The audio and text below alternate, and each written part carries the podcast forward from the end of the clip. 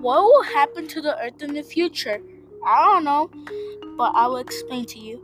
By Elvis Orozco. Beginning around 5 billion years from now, the sun will expand, becoming a swirling star called the red giant.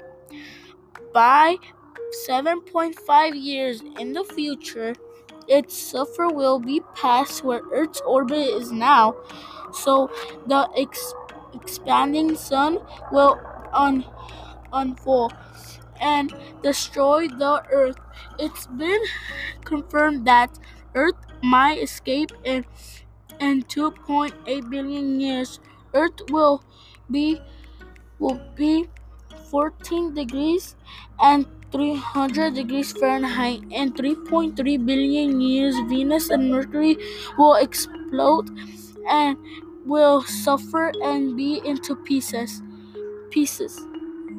3.5 billion years, the sun will go close to the earth and it will be 40 degrees and the earth's surface temperature will come and be 1000 1033 degrees fahrenheit in 50 50,000 years the earth is a glacial period for for people that don't know in 5000 in 5 500 years an asteroid will hit Earth and will be one kilometer, one kilometer long and 60 mm, miles wide.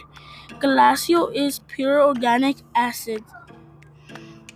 Where I got my information? I got my information in NASA, BBC, BBC News, and Sciencing. That was all about what will happen to the Earth in the future. I hope you enjoy.